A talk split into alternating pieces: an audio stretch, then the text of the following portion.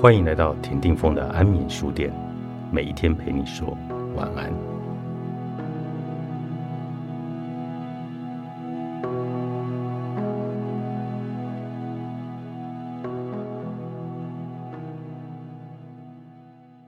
我的人生中有什么是我可以控制的呢？工作的事显然不是我可以真正掌控的，我只能不停的找，其他的就顺其自然吧。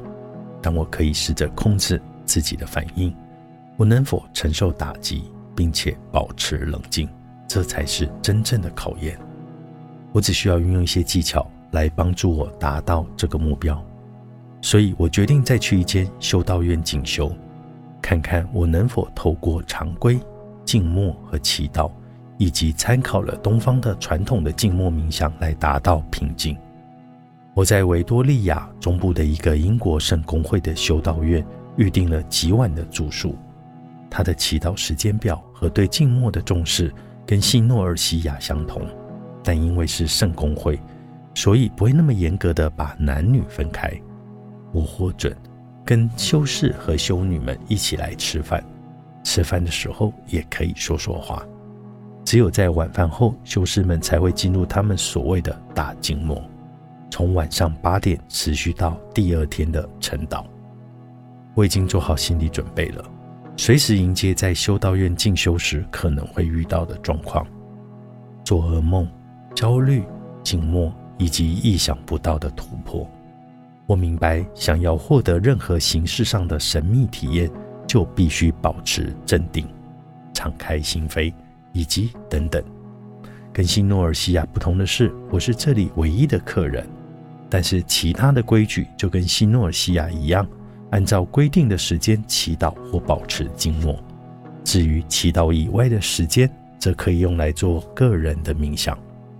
这里供访客住宿的建物建于一九七零或八零年代，俯瞰着一座巨大的棕色湖泊，湖水长期的干枯已严重枯竭了。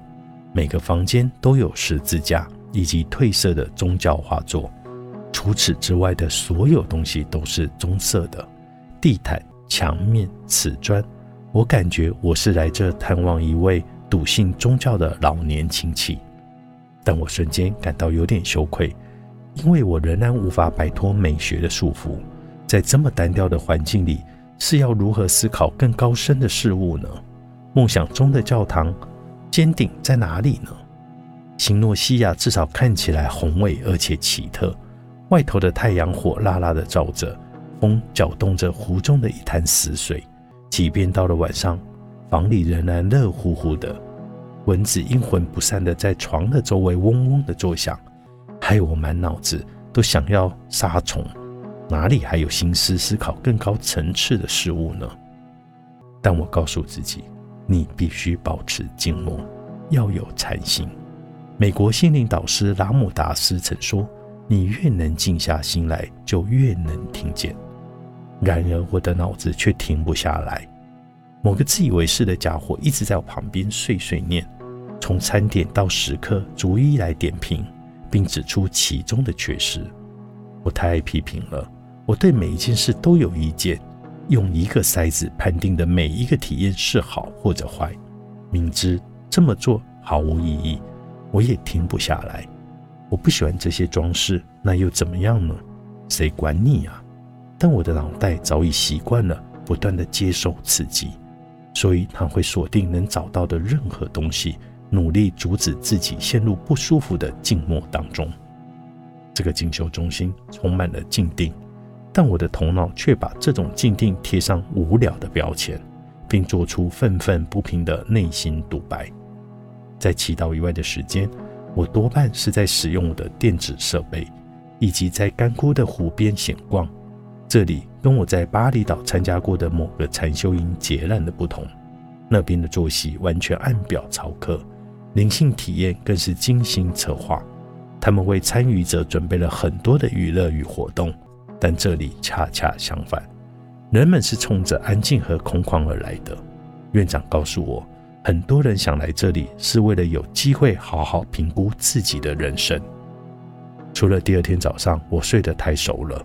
错过了四点半的祈祷钟声之外，我参加了一整天的所有祈祷仪式，大多数情况只有我一个外人，但偶尔会出现一张新面孔，也许是来自附近农场里的人，在座位上坐着。我让自己沐浴于圣歌和祷告之中，并为自己和他人的大小事祈祷。我想象着世上所有的修士们每天都安静而且孤单的进修中心里祈祷。他们的祈祷词就像纸飞机一样的被抛向了天空。院长告诉我，这里的访客未必是来领修的，很多人只是来找个空间。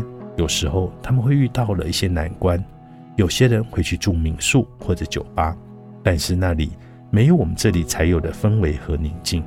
他说，进修就是一个机会，平息你内心的交战。透过静定的状态，创造你自己内心的和平，你自己就有能力去改变自己思维和反应的方式。独处才能够让人有机会来改变自己的人生。但是我还未到那样的境界，我似乎还无法潜入内心，并对自己进行必要的深入省视。至于在这里，我做不到。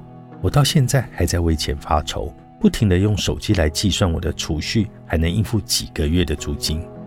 之前我在斯里兰卡发现了美好的静定，感觉上已经像是上辈子的事了。那么我就开始在思考，为什么我不能随时进入那样的状态呢？它是否就像体能的巅峰，达标后仍需要努力不懈才能够保持下去呢？到了该离开的时候，院长把我送回主街道。这是一个古老的乡村小镇，街道宽阔，绿树成荫，景色怡然，而且相当静定。除了四处飞舞的苍蝇，这里有一种生命暂停的气息。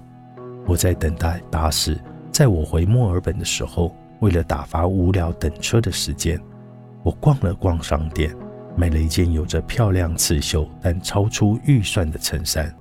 我在超市的乳制品走道看到了一位修士。穿着沉重的黑色长袍，全身汗流浃背，走动时腰带的细绳跟着摆动。他看起来好像一个不小心掉进的现代的中世纪人物。走道的灯光映照他的脸上，我身上的光向你身上的光来鞠躬致敬。越南的一行禅师曾写道：“我们内心和周遭的一切事物都想在我们身上反映出来。”我们不需要前往任何的地方就能够获得真理，我们只需要心如止水，事物它就会显现出来。卡夫卡也说过类似的话：你不需要离开你的房间，只需要继续坐在你的桌子前倾听，甚至不必听，只要独自安静而且静定的等待，世界自然会免费献上自己，让你揭开他的面纱，因为他别无选择。他将欢欣地臣服你的脚下。这些智者似乎都在说：“别乱动，看在上帝的份上，不要动。”追求静定、平静和沉思，并没有什么不对。况且静定其实不需要花你半毛钱。我们每天却在静定和分心之间奋力拔河。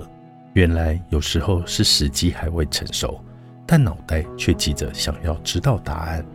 当我们未能立即做出决定时，脑袋就会很不耐烦，而且忧心忡忡。但只要有信心和耐心，你的内心深处终究会非常笃定地涌现出真正的答案。实验吧，我要疯狂养生。作者：布里吉德·迪兰尼，采石文化出版。